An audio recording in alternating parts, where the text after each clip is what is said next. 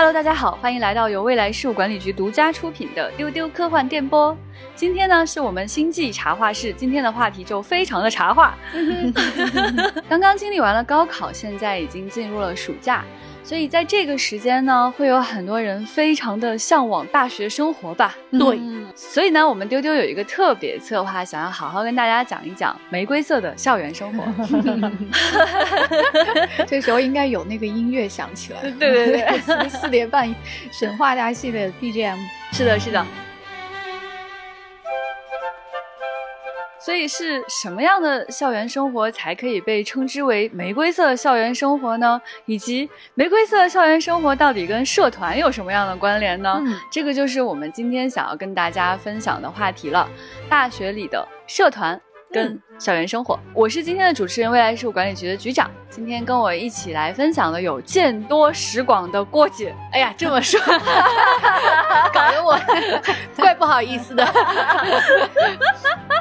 我觉得郭姐一看就是那种很会生活的人，然后感觉就是在学校里会认识很多人，搞很多事情的那种人。但是呢，其实你大家可能想不到啊，我们的宅学家船长竟然也很会搞事情，甚至还当上了社团领导。对，说的我也不太好意思，又咋都不好意思了呢？哎呀，太好笑了！所以今天好好来听他们讲讲不太好意思的大学生活吧。我其实真的很好奇，因为过去真的没有跟他们深度交流过，在大学都在干些什么奇怪的事情。嗯，但我真的很向往那种啊有共同的爱好，大家聚在一起玩的这样的一种感觉啊。我想先听船长来讲一讲。就是这个，你对大学的这个呃社团招新是一种什么样的感觉啊？那个时候应该是刚刚进入大学看到的第一件事吧？对啊，对，就是大概是你开学可能第一周或者第一个月就会有社团招新的盛况啊，在你们学校的操场上面，嗯，百团大战，对对，哇，对我们学校当时宣传就是用这个词“百团大战”，是吧？哎呀。哎呀，那个感受就是，直到后来我看了四叠半啊，我觉得那个那个描绘啊，真的是栩栩如生，就是跟当时的感觉就是一模一样。当你还是一个闪闪发光的大一新生的时候，哟，在你面前有无数扇通向玫瑰色校园生活的大门，然后你就在那里面流连忘返，然 后每一个社都向你发出了传单，然后那个传单通常还是彩色的，嗯，就。呃，紫的、绿的、粉的都不一样，然后你眼花缭乱，然后通常这些传单还非常具有迷惑性，极具迷惑性，因为它 往往表里不一，就是学长和学姐可能不会告诉你一些真实的情况，表里不一。对，然后你你会被那些写的花里胡哨的宣传语所吸引，那最后你选择了什么呢？可能就决定了你今后四年大学生活啊。是的，是的，所以其实。当你回到那个瞬间，你会去想，假如我选了不同的社团，我的整个大学生活可能会完全不一样了。嗯，所以这个时候选择是非常至关重要的。我想听船长展开说说啥叫表里不一 啊？就是比如把他们分成几类吧，有那种看似很不靠谱，其实挺有趣的社团。嗯，呃，比如说。就通常是一些比较小的门类啊，比如说品酒社，嗯就是你想象不出他除了品酒还能干点什么。但是我没有加入过，但是好像又能学到一些奇怪的、很小的技能点啊，就是感觉有点纸醉金迷，而且有点耗费零花钱的感觉。好像能 确实能学到一些奇怪的技巧，虽然这些技巧之后不一定用得上吧。然后呢，还有一类就是外表非常酷。呃，实际上里面啊也没那么酷，或者或者说 你加入会累死的社团，比如说在我的眼里。我觉得，比如辩论社，就是 那种，呃，的外表真的很风光，因为每学期都会打辩论赛，然后看学长学姐在台上啊指点江山、挥斥方遒，他们还会穿西装，然后去什么一一级一级的去比赛，参加市里的、区里的，甚至全国的大赛，真的很帅气。但是一看就很累啊，就是就那些学长学姐，他们为了准备打比赛，甚至没空上课，就是很多社团它的活动就是。重到可能需要你旷课才能完成。对，还有一些比如说摇滚社啊，嗯，对对对，动漫社呀，那这个很棒啊。呃，经常会有 cosplay 的表演，就是什么迎新晚会上，哎对对对，校园歌手大赛上，校园歌手大赛这个听起来就会拉动漫社的同学们去表演一场 cos。对我对船长说的这个深有体会，因为我们当时我新入学的时候，那个百团大战啊，就是。大家在操场上有摆摊的，然后呢，在教室里面还分着教室有那种社团面试，哎，对对对对，就就你还要自己准备简历，就是有的就非常严格。其实这个时候你就能看出，就人气越高或者质量越高的社团招新，它真的很严格。就比如我们在军训的时候，我们的学校操场上有一个攀岩的那个。墙壁，然后大家每次在那里休息的时候，就看着攀岩的人很酷，然后就会有学长学姐说那是我们的攀岩社，进他们社很难的。首先你要跑很多次八百米，你每次都达标了之后，你才有资格进去攀岩社。对，好好，首先这一轮已经劝退了，转身了，对，已经劝退了很多人。然后其次呢，在跑八百米这个筛选过程中，又劝退了很多人。但是最后就是能够去攀岩的人，那肯定就是体能很好的优优等的学生。然后呢，我当时就是作为一个高中的时候很喜欢手工的人，我就想说进大学了，终于可以好好发展一下课余爱好。然后我就去找了一个，还真的有手工社。然后手工社的姐姐们一看都是啊人很好，然后我就毫无门槛的进去了，他们非常欢迎我。后来呢，我们第一次聚会，就是我觉得非常重要的第一次聚会。居然在教编中国结，我就大失所望。我心想啊，这个水平，你看到没有？你作为学长学姐，你搞不好会被大一新生看不起，好好笑。对，我心想，我们今天聚会就只编中国结吗？就是很没有技术含量，又很无新意。好，然后呢，就是每次聚会我都觉得很失望。后来在大一结束的时候，那个社长还问我，你要不要接。下来当社长，我说啊不必了，然后我就退 团了，笑死！哎，那我想知道后来你们都是编中国结吗？不会吧？我我不记得其他，反正就是太平淡了，没有一点挑战性。好好笑！今天我们聚在这里就是为了编中国结，我就很嫌弃。此时有一个大一新生正在撅着嘴，我不要这种生活，它不够玫瑰色。对，后来我在看我们，我毕业之后有时候。时候会看学校的那些社团的广告嘛，发现果然已经没有手工社了，果然太弱了，被淘汰了。相反，有很多很强的，比如说那种人气很高的话剧社，然后街舞社，这些就是人家本来就需要一技之长的，然后现在都存活的很好。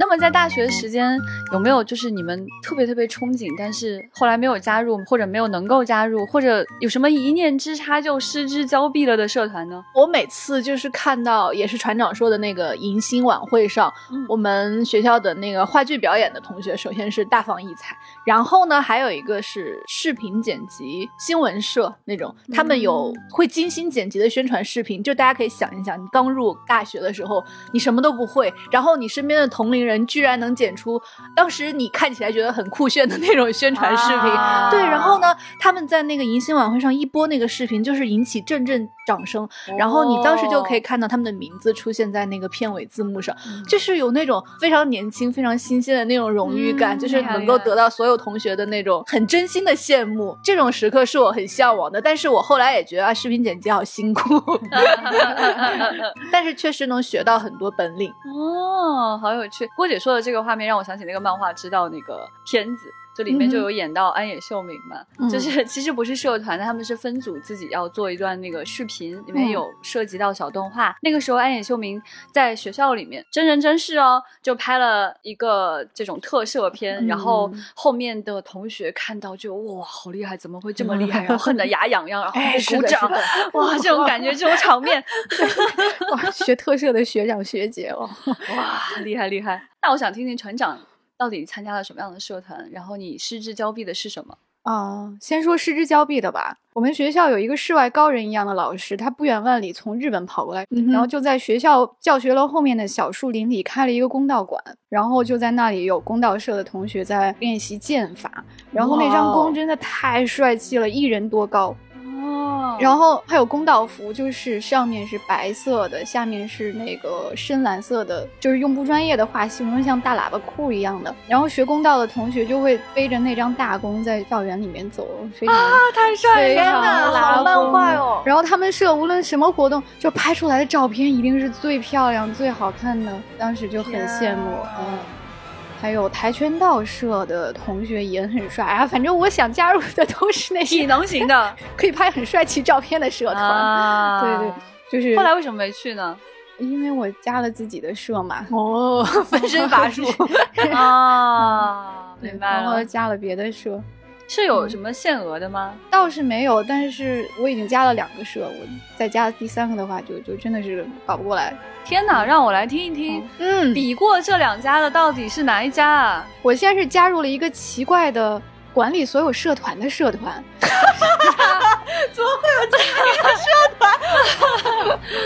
我知道了。很多学校都有啊，社团社团联合会嘛。是。的，是的，我后来也加入了这一家。对 实际上呢，就是在每年社团招新的时候，给大家端茶倒水、设计资料什么的。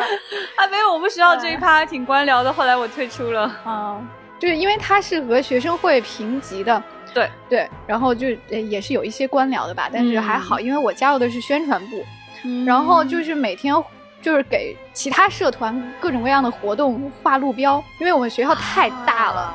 所以没有路标的话，根本找不到地方，然后就画路标，然后学 PS，学 AI，嗯然后就给各种各样的晚会设计那个背景幕布，啊，就是你在舞台上看到的那些都是社团联合部的宣传部设计的。啊啊对，然后就在这个社团啊，呃其实还挺开心的，就是意外的发现了我的绘画，好像对绘画有兴趣。哦，啊，真好。对，好厉害！然后大一的时候还加入了西洋乐团，哇哦这个请重点。讲一讲。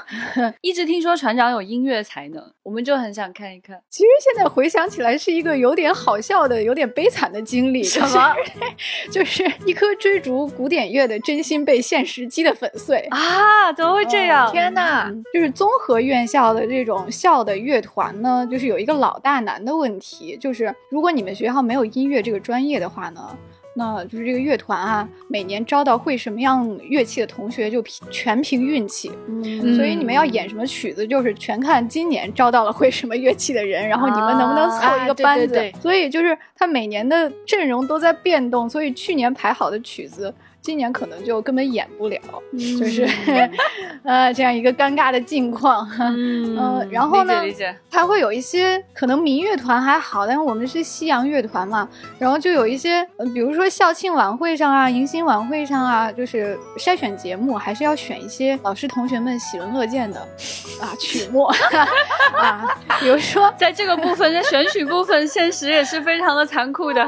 就是要热闹喜庆的，啊否则你们的节目根本就通不过。就春节序曲那种的哎，就是赛马、春节序曲，什么步步高。啊，然后最不济也得是那个什么马克西姆那种非常燃的钢琴曲啊什么的，就是要现代化一些，要本土化一些。好好笑。这个时候，剪辑老师给我们来一点这种喜庆的音乐吧。喜庆的音乐，对，所以你这个西乐团要搞古典乐是不行的，小提琴啊、长笛啊什么的都要去吹赛马，这就很尴尬。就是不知道大家有没有听过长笛吹的赛马，我是听过的。非常的诡异，但是 又很和谐，还要跟民乐团一起排练，然后就是被合并了，对哎，啊，好羞辱啊！我觉得。对，但是哎，没办法，就想要争取上台演出的机会，只好出此下策，就是好好笑，就是这个社团凑在一起就是一个勉强。好好笑。真的很尴尬的，因为我们也曾经试过，就是坚持初心，我们就要演奏古典乐，嗯就是那种室内乐的小品啊。然后我们去人家学院的迎新晚会上，然后一曲终了，主持人都尬在那里，不知道说什么，也没有人鼓掌，对，就非常尴尬。而且我们学校只有一台钢琴，那人家合唱团要用钢琴。然后民乐团有时候也要用钢琴，怎么办呢？大家就抢教室啊！就反正一切的尴尬都是围绕着乐团凑齐合适的乐器和人数展开的。那比如说，我们会去跟隔壁的学校借琴手，嗯就是人家隔壁学校是一个特别洋气的，他们会有大提琴手，呃、隔壁的选手来了说：“我不拉赛马。对，然后呢还会跟就是学校的摇滚社啊、摇滚乐队去借他们的鼓手啊，我以为你要跟他们合作，听起来很有趣。哎，人家可能看不上你们，人家也不想敲赛马什么的吧？嗯，就是就是到处来借乐手，就是除除了学校里的演出，还会有一些商演，就老师会给你们介绍一些机会，比如说人家售楼处开业了，什么？什么，就是 就出去走学，然后接各种单子，然后参加什么比较给多少钱啊？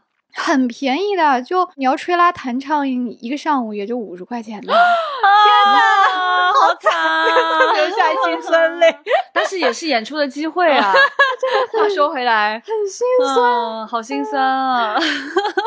嗯，比较有趣的是还可以蹭老师的婚礼啊。就是都是不认识的老师，但是听说学校是有这样的乐团的，就请我们去，呃，然后还能吃席，就挺不错的。想法果然很简单呀，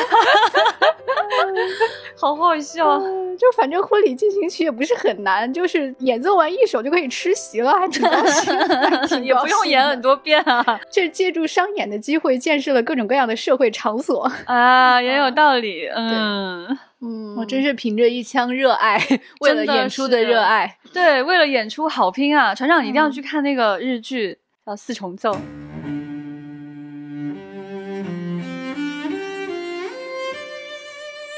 真的很好看，就是他们四个人都嗯不是很厉害，嗯、然后他们嗯如果凑不齐就没有办法演出了，嗯、然后他们就花了很大的力气去找地方演出，然后后面就会去讲他们每个人的身世，嗯、到最后你会以为他们就厉害了，就也没有，也没 有，所以我觉得这个片子真的是很适合给有梦想想要演出的人去看的，因为不是说你努力了就一定成为最厉害的艺术家，嗯，但是想要演出的心情是可以被理解的。对对对，其实就比较像大学社团那个状态了，也不是要磨练大家成为什么厉害的音乐家，嗯嗯，对，就是大家就是凑在一起玩儿，后来就当上了那个副的团长，哇，好厉害！然后真正的噩梦就开始了。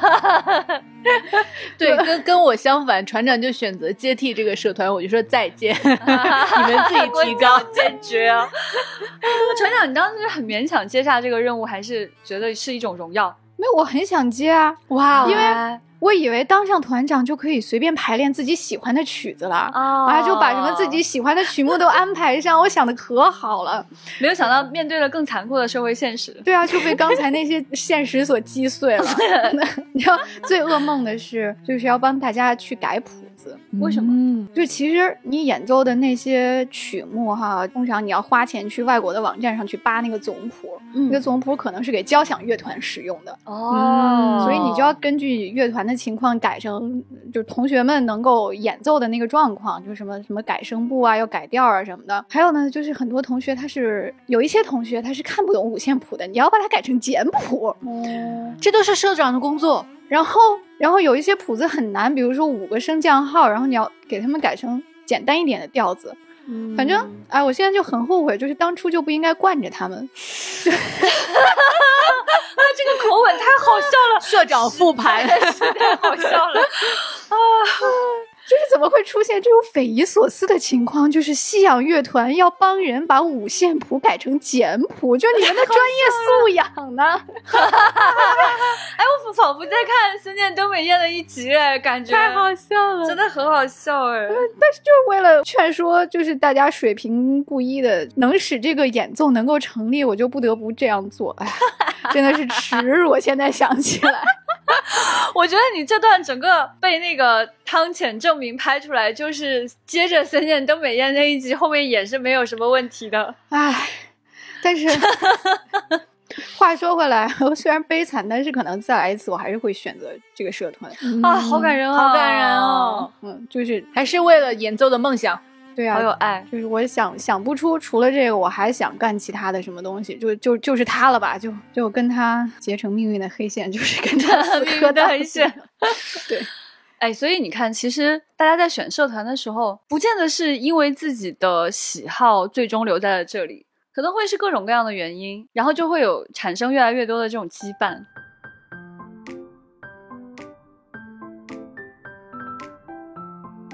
听了大家讲，学校里面特别有意思的社团，我感觉很羡慕，因为我们学校不是综合类大学，是语言类大学，所以我们社团特别特别少。我不知道你们最想参加社团是什么样啊？就是其实呢，我呢上大学呢最想参加的社团呢，当然是科幻社了，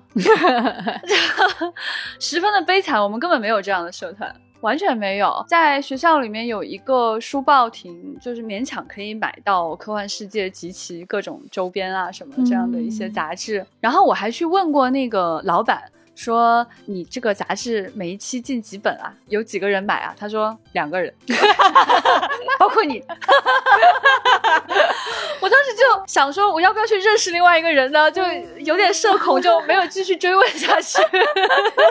但是我很感谢他一直兢兢业业的为了我这么小众的需求 进这本书。那么在我们学校呢，势力最大的社团呢，肯定就是什么翻译啊、口语啊，就是这种类型的。可是这些都我感觉都是学习的内容哎。你说对啊，所以干嘛去参加？这不是玩的社团，就是说，所以才不要去参加这种，所以就没有去。那我我很勉强的就是去参加了一个文学社，因为我觉得可能勉勉强强就是跟科幻有点关系吧，其实一点关系都没有。我进去之后发现也没有几个人。然后大家也都不看科幻，然后社长还甩锅，后来就让我当社长，他就跑了，真的是跑了。我我看到船长讲说，他说他做了很多宣传工作，我很有共鸣。就是我在学生会和社团联合会都也干过宣传，嗯，但是能看出这种代际差异。就是那个时候我是画海报的啊，就是要手动，没有电脑这种 拿颜料，有电脑，但是那个时候不是很流行用电脑做，因为那时候功能很有限，嗯，所以你自己手绘出来。的那个东西会更好看，更容易实现。但是我花了很大力气去做那种张贴海报啊，那种东西啊，没有想到在大学时期有这样很重叠的人生经历哈，就非常的有趣。但是实际上人来人往的人呢，也都不知道那个东西是我画的，只是自己默默有那么一丝丝的成就感吧，啊，只是自己高兴而已。对。然后说到刚才那个悲惨的经历，就是因为文学社、社团联合会都想出杂志嘛。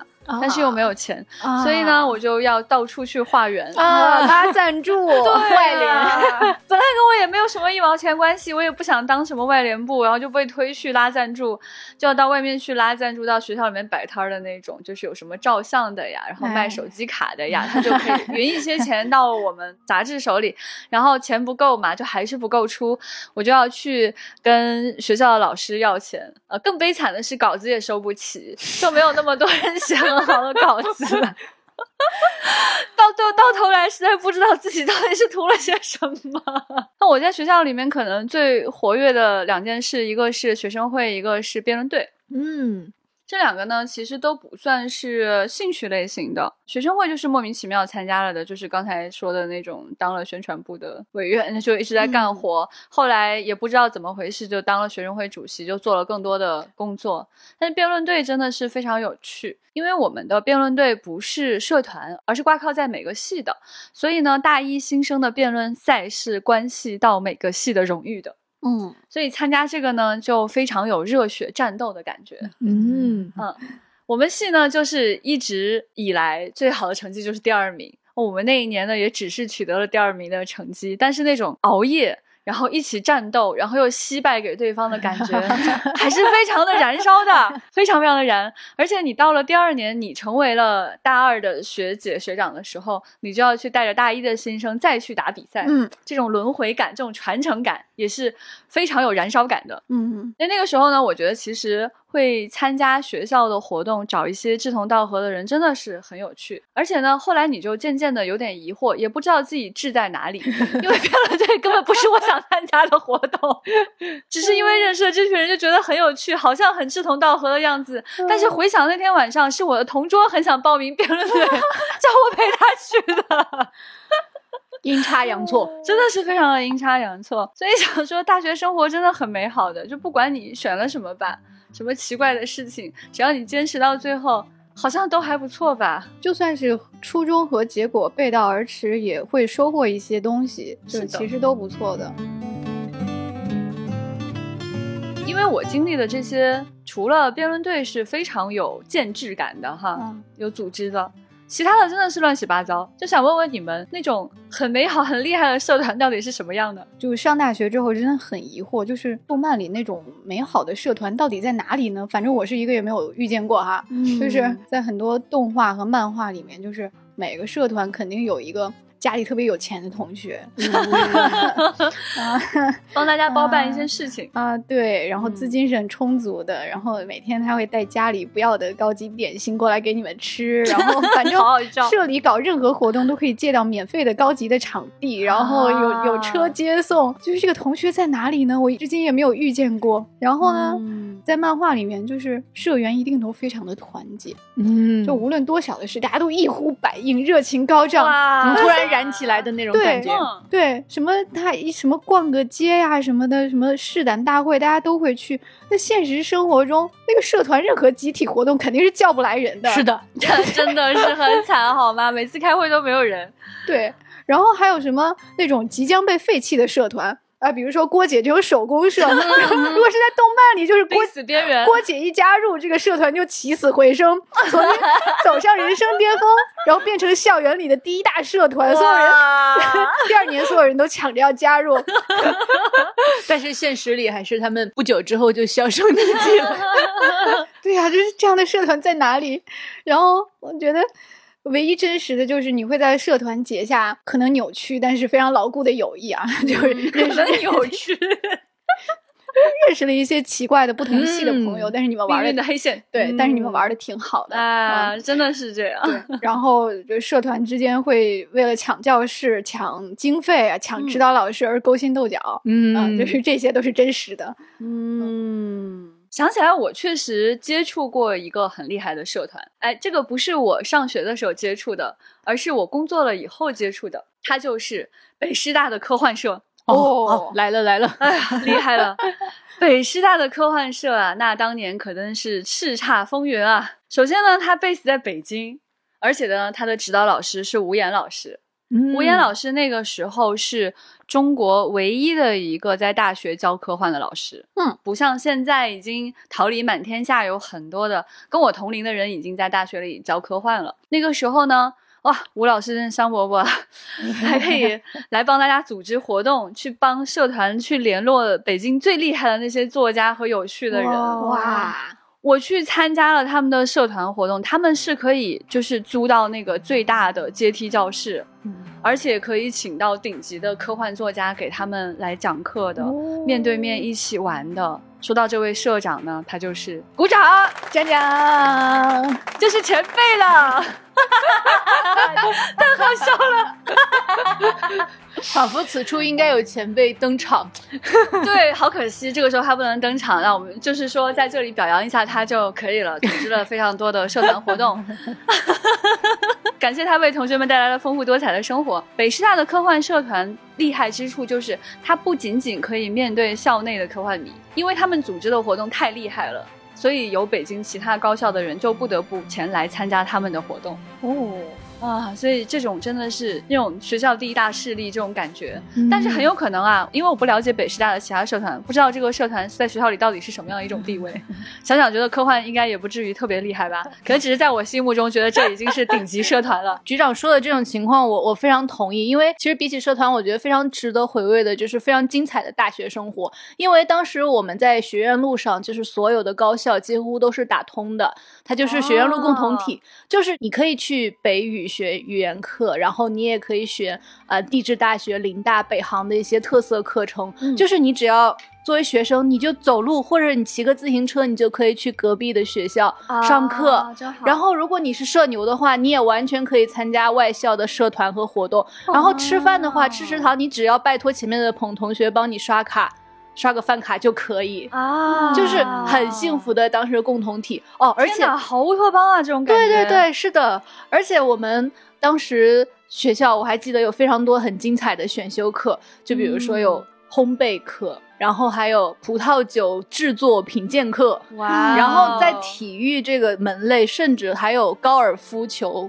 课这种课可以选。哦 就是真的是大学那种地图徐徐展开，你不仅在本校校园可以探索，你还可以去隔壁的学校探索。啊，真好呀，好可爱啊，感觉这种听起来更玫瑰色诶，船长。对，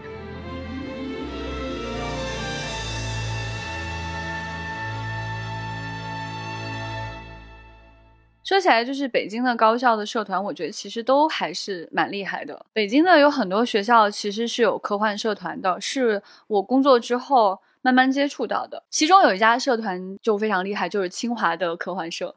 嗯想想也知道，清华里喜欢科幻的人就很多。哎，哎，他们这个社团到底有多厉害呢？就是他们有很多的学长学姐是著名的科幻作家，所以呢，他们的科幻社出的校刊是有知名作家写的文章的。哇哦，不仅仅是当年发表，后来出去之后还可以继续约他们。嗯，潘海天、嗯郝景芳啊，啊，哇，好厉害！哦，好正规的社团。嗯，我想起来了，哎，飞刀老师是不是也是？好像也是，对，他是后来去清华，他以前是北师大的。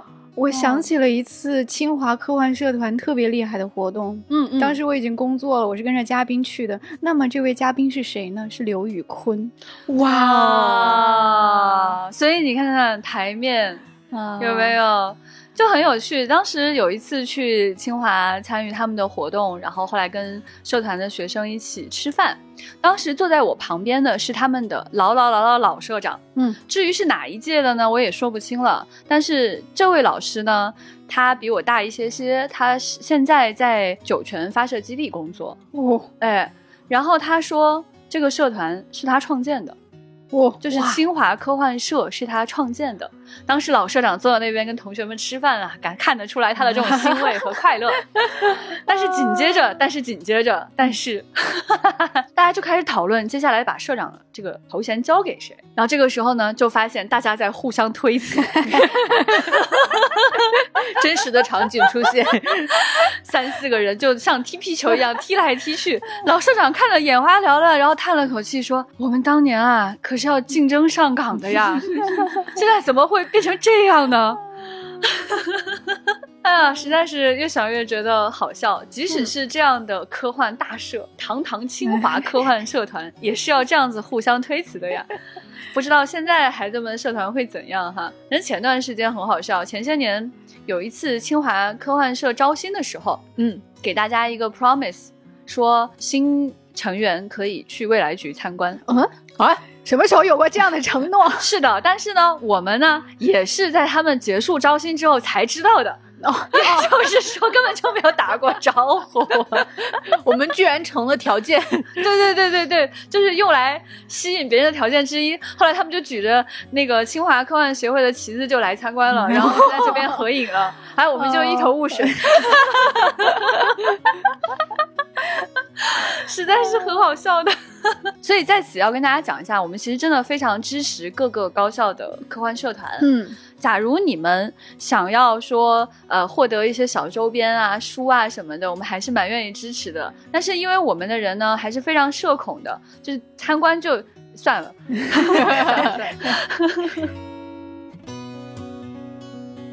其实呢，参加社团说到底呢，一方面是为了兴趣，另外一方面是为了有趣的同学。嗯，在大学里很重要很重要的一件事，就是要交到好朋友。是的，你只有拥有好朋友，才是真正拥有大学生活呀。哎，嗯，对，在校园里面和步伐一致的人做傻事，哎，就很开心。对，比如说我们上课的时候，其实脑袋里想的是我们下课冲去哪一家食堂吃饭。嗯，就 大家会在手机上提提前商量，这个习惯不好啊，大家不要学习。早做打算。就下课之前，大家已经都勾兑好了，等下要吃什么，就冲去哪个窗口买什么饭。对哎，说起来学校的食堂啊，那个时候觉得真的是什么东西都很好吃，但是很多年以后你再去回忆，它其实可能也没有那么好吃，只是上学的时候长身体，觉得什么都很馋。我还是持反对意见的。我们学校真的是什么都又便宜又好吃。我也觉得我们学校啊，你们现在 还是这么向往？对啊好的，好的，好的，好的。而且还有就是我印象很深的，就是跟室友们去隔壁的那种。大学的便宜的 KTV 熬通宵，然后第二天 上课的时候醉倒一片。嗯，一定要干点坏事才是青春嘛。嗯，嗯，就是肯定要有熬夜这个环节的。对至于熬夜干什么，大大家都各不相同。就那个时候，我们学校是离香港、澳门比较近，然后有一些同学的熬夜项目呢，就是呵 呵过关去香港逛街。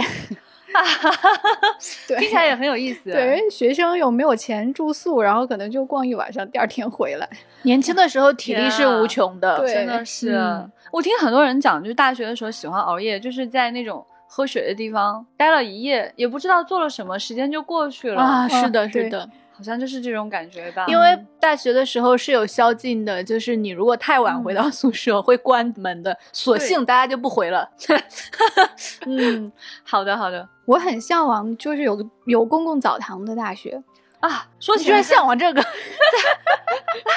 我蛮喜欢的哎，我们学校就有公共澡堂，很喜欢去公共澡堂洗澡，呃，每天的重点项目。嗯，就是作为一个北方人，我就没有体验过北方的这种大学公共澡堂，就是很喜欢那种大家都拎着一个小塑料筐，然后里面装着花花绿绿的香波，然后大家会互相攀比，说哎哎你是什么牌子的？对对对对这个洗发水好用。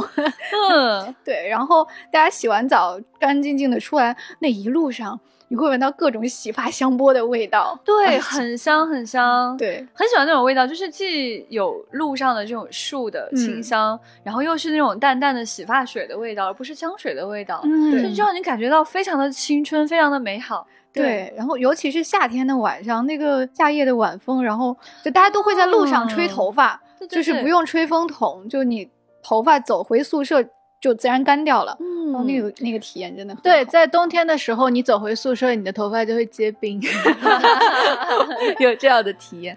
我还有一件非常怀念、觉得非常青春的一件事情，就是我们学校在五四青年节的时候，会有一个类似草地音乐节一样的活动。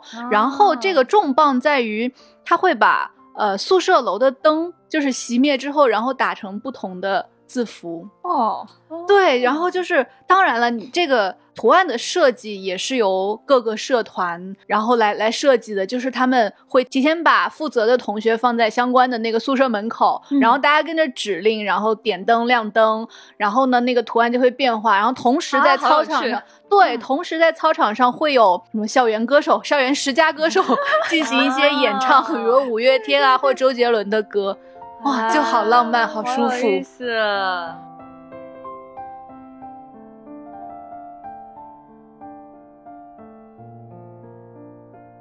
其实，在校园里面什么都不做，走走路就很开心，就很喜欢在学校里面散步的感觉，而且尤其是喜欢在学校里骑自行车，嗯，那种比行人快一点点，乘着风的感觉是特别美好的。嗯，所以你总是会看到一群学生骑着自行车过去，就会觉得啊，青春啊，而且我觉得很好笑的是，我们当时骑车的场景是从宿舍楼到讲课的楼，很嗯近，但不知道大家为什么要骑车，有多近呢？就是走路五分钟到。现在想起来，为什么要骑车呢？这个很好笑。对，其实你前后开车子的时间都超过了。对，就如果是还没有踏入玫瑰色生活的同学啊，就你可以去看这部最贴切的描绘大学社团的作品，就是《四叠半神话大戏》。是的，我现在觉得 没有什么作品比它更贴切了。是的，对，对就是假如你开学那天加入别的社团，是否就会有截然不同的生活呢？我觉得会。嗯，它是有十二集的，然后它每一集就会时间倒流到呃社团招新那天，然后主人公选择了不同的社团、啊，最后他发现无论是网球社、电影社还是什么英语社，其实都都能过上不一样的人生。嗯啊，都会遇到那个你注定会遇到的那帮朋友。啊，对，就是回头一看小金，哎，对，就是回头一看，你可能会觉得虚度了大学的光阴，但其实是挺美好的。就是不就是趁着青春的最后的时光，挥霍一些，做点傻事儿，就主要是，可能是在步入社会之前，就是发现你是一个什么样的人，你想要什么。啊，突然很深刻哎。嗯对，所以这个动画教给我们的一个小小的道理就是，一定要勇敢的选择。啊，是的，你迈出哪一步都会很精彩。那如果你什么都不做，你很犹豫，你就啊宅在宿舍里面后悔，犹豫就会败北，就什么都没有。